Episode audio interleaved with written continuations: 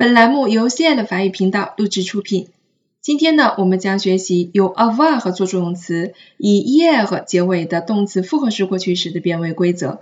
它的过去分词变化非常的简单，只需要将词尾的 er 去掉，剩下的呢就是它的过去分词了。我们今天呢将会以 dormir 睡觉这个动词为例，以及相关的动词还有 finir 结束，mentir 说谎，agir。迎接等等。好，我们一起来变位。J'ai dormi, tu as dormi, il a dormi, elle a dormi, nous avons dormi, vous avez dormi, ils ont dormi, elles ont dormi。好了，dormi 这个动词的用法呢是非常简单的，它大部分情况下是做不及物动词来使用的。比如说某某人睡觉，我们来看一些例句。Il a dormi pendant trois jours. Il a dormi pendant trois jours. 他昏睡了三天啊，这里有一个非常明显的时间标志，三天，那表示一个很完整的时间段，这个动作已经结束了，所以它用到的是 passé composé。Je suis rentré, allé directement au lit, j'ai dormi jusqu'au lendemain. Je suis rentré, allé directement au lit et j'ai dormi jusqu'au lendemain. 我进了门， 径直走向床。一觉睡到了第二天。好了，我们在这个句子当中看到的都是一个接着一个动作发生的，它们通通都要用 basic composé。Je suis rentré，然后 aller，然后 dormi 啊，都是一个动作接着一个动作发生，我们必须都要使用 le basic composé。Lendemain 和 demain 有什么区别？这里我简单的介绍一下啊。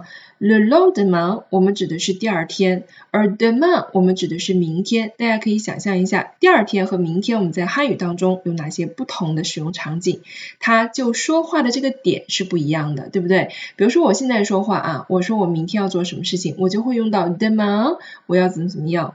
如果我在叙述过去发生的事情，我说那个时候啊，我怎么怎么样了，然后第二天我就。就走掉了，这个时候就需要用什么呢？要用 le lendemain。所以 demain 它是相当于现在你所说话的点而指的第二天，而 le lendemain 它是表示以前说话的点而指的第二天。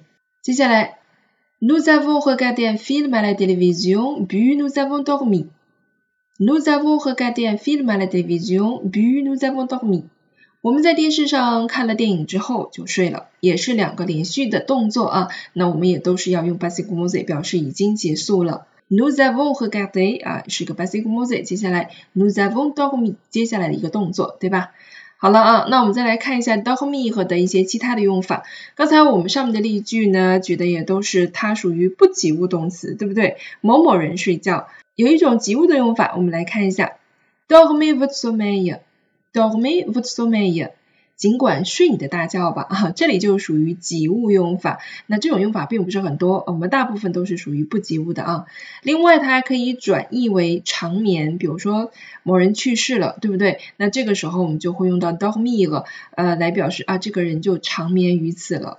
比如说 dormir pour toujours，那一般来说我们会在诗歌当中哈用到这样比较唯美的句子。再有呢，它就是可以转译为消极以及静止啊、不振作这样的一个意思。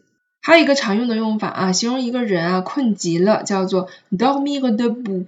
debout 是什么意思呢？debout 就是站着、站立的这样一个动作，叫做 debout。就是你站着都能睡着，那真的是困得不行了。所以我们就会说 dormir debout。好，这里给大家补充了这么几个关于 dormir 的小用法啊。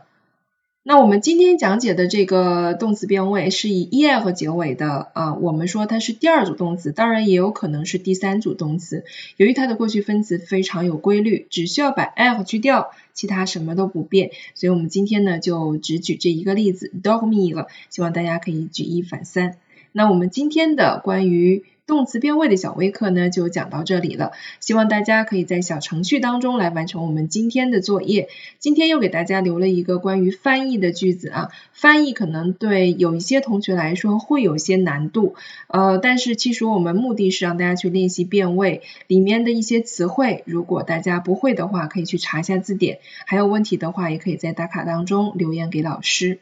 再有呢，在今天的时态小微课当中，我们将会讲解一个可能是大家平时不太注意的关于复合式过去时的用法，请大家一起来收听复合过去时的讲解三。